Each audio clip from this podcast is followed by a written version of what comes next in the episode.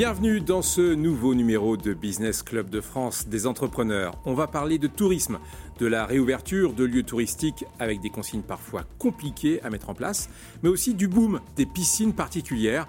Vous allez le voir, la crise sanitaire du printemps a parfois des conséquences inattendues.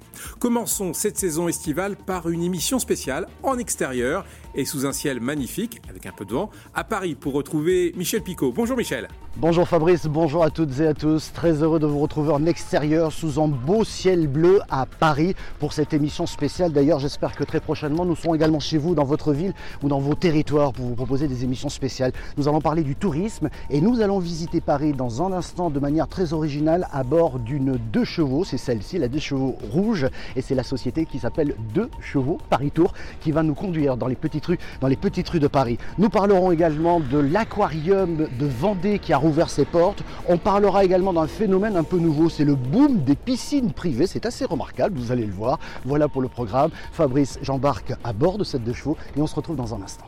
Oui, Michel, dans cette émission, nous vous verrons en compagnie d'un Montpelliérain monté à la capitale, comme on dit, pour créer, il y a 7 ans, deux chevaux Paris Tour. Comme vous le disiez, nous irons à l'aquarium de Vendée, qui a rouvert ses portes avec des consignes sanitaires, mais la fermeture a été dure pour la trésorerie. Ils espèrent bien se rattraper avec ces Français qui prévoient leurs vacances en France. Un reportage de TV Vendée. Et puis, Michel, vous en parliez, le boom des piscines particulières. L'été sera chaud certainement, et pour beaucoup d'entre vous, les vacances seront peut-être plus courtes. Elles seront en France certainement. Alors pourquoi ne pas profiter de sa maison et quand on peut le faire, y construire une piscine?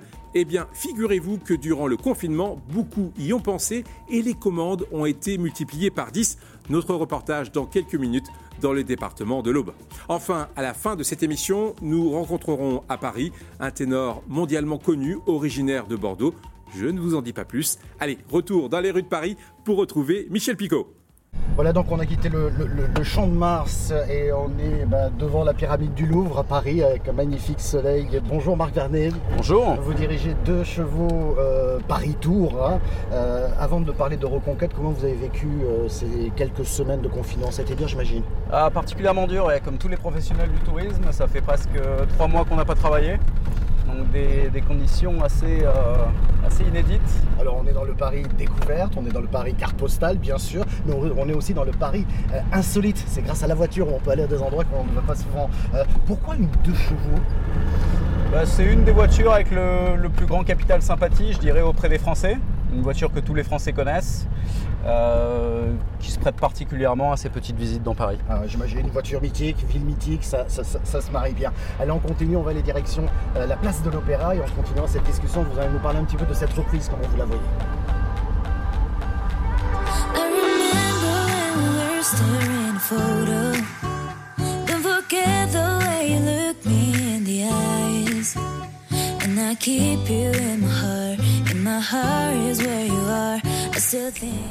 Voilà, on fait une étape ici, place Vendôme avec vous, euh, Marc Vernet, et on vient de, sortir de cette deux chevaux qui nous a baladé dans les, dans les rues de Paris. Vous avez combien de, voitures de collection Là, on a 14 voitures de collection, dont des deux chevaux, traction, Peugeot 504, Peugeot décapotable. On prévoit à peu près de s'arrêter vers 20-25 voitures à peu près. D'où vous est venue cette idée de proposer des visites de la capitale, et on va voir que vous ne faites pas que la capitale, avec des véhicules de collection bah, c'était pour voir tous les, petites rues un peu cachées de Paris, tout en visitant aussi les grands monuments comme la place Vendôme ou l'Opéra. Et euh, c'était vraiment utiliser le capital sympathie de la deux chevaux pour pouvoir se balader un petit peu dans tous ces endroits et redécouvrir Paris autrement. Ben voilà. Euh, alors, on va parler de cette rentrée. Paris est calme en ce moment, quoi qu'on en dise. Très calme. Euh, comment est-ce que vous voyez cette reprise? Bah là, progressivement, on espère que les Français vont revenir à Paris pour pouvoir visiter un peu plus, en attendant que les frontières se rouvrent. Mais on n'a pas beaucoup d'espoir pour euh, que les étrangers reviennent à Paris, étant donné que les, la plupart des aéroports, je crois, sont, sont bloqués.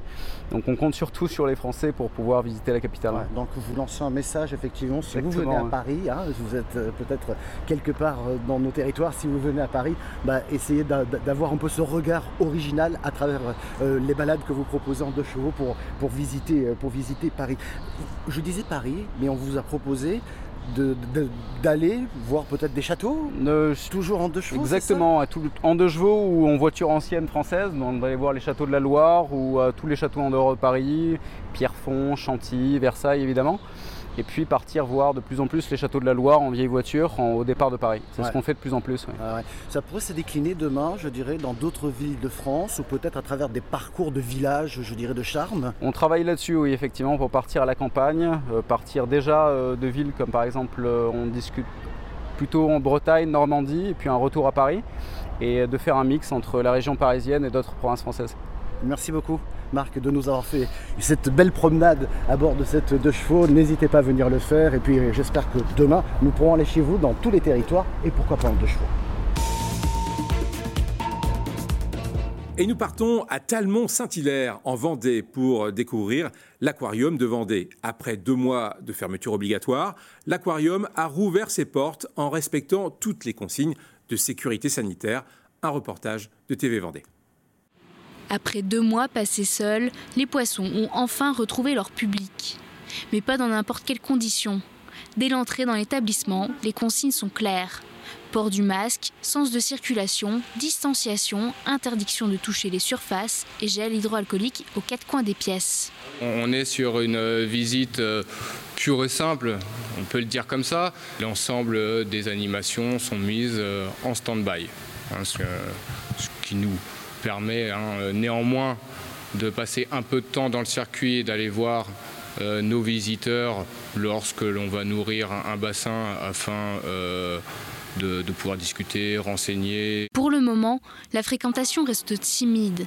D'après une étude de l'IFOP, 9 Français sur 10 se disent inquiets à l'idée de reprendre une activité de divertissement.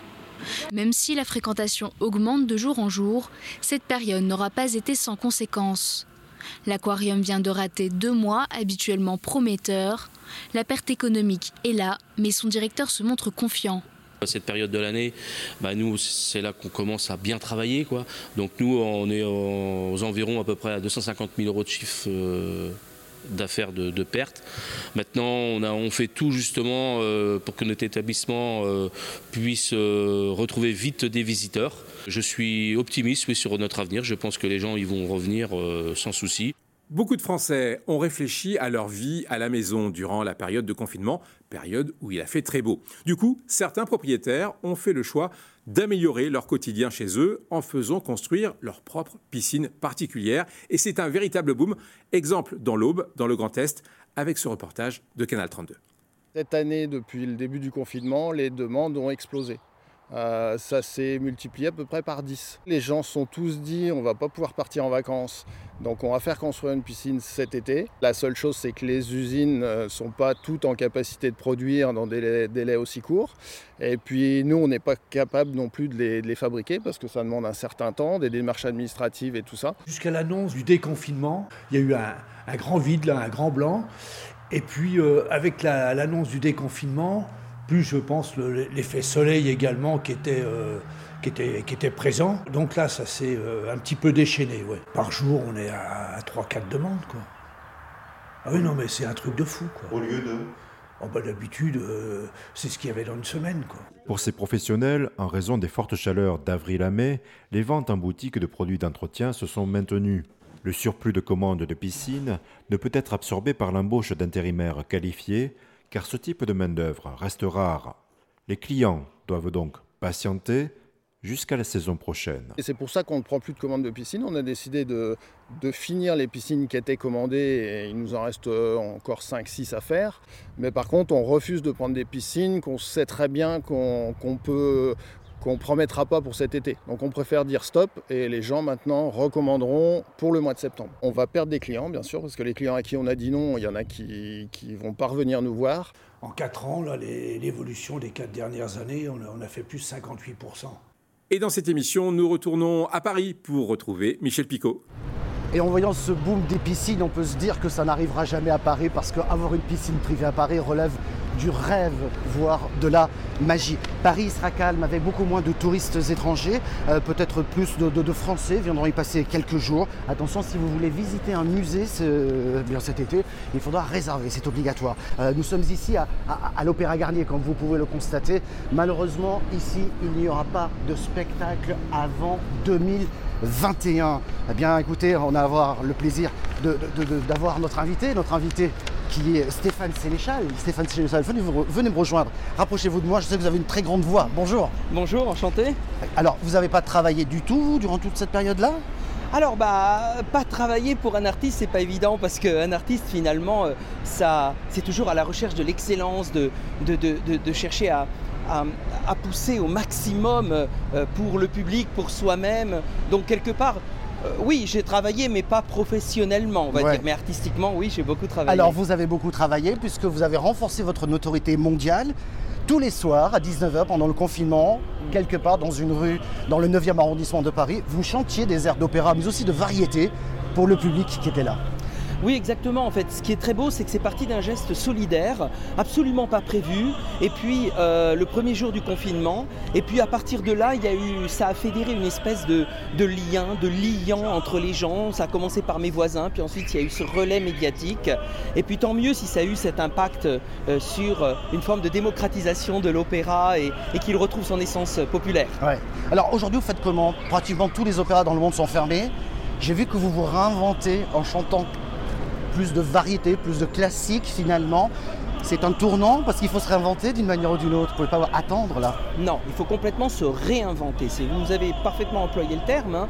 Euh, c'est-à-dire que tout d'abord, j'ai beaucoup d'empathie pour nombreux de mes, de mes collègues artistes, euh, qu'ils soient d'opéra ou, d'un autre euh, domaine, puisque là, c'est vraiment des situations de précarité qui vont être générées. Puis deuxièmement, il faut se réinventer, plus particulièrement l'image du ténor, qui est un petit peu conventionnelle. Hein. eh bien, au contraire, essayer d'apporter par des airs d'opéra, mais aussi du grand public, de la pop, de la chanson internationale, retrouver, renouer avec l'essence populaire de, la voix lyrique qui finalement, vous mhm. savez, à Naples, euh, on chante dans le port et c'est quelque chose de, très populaire. Pour terminer, j'ai envie de vous laisser ce parvis là. Vous nous chanteriez quelque chose? Et on terminera l'émission là-dessus. Eh bien, bon, bah ok. Alors, vous savez, ça s'est toujours fait de façon très très artisanale et très solidaire.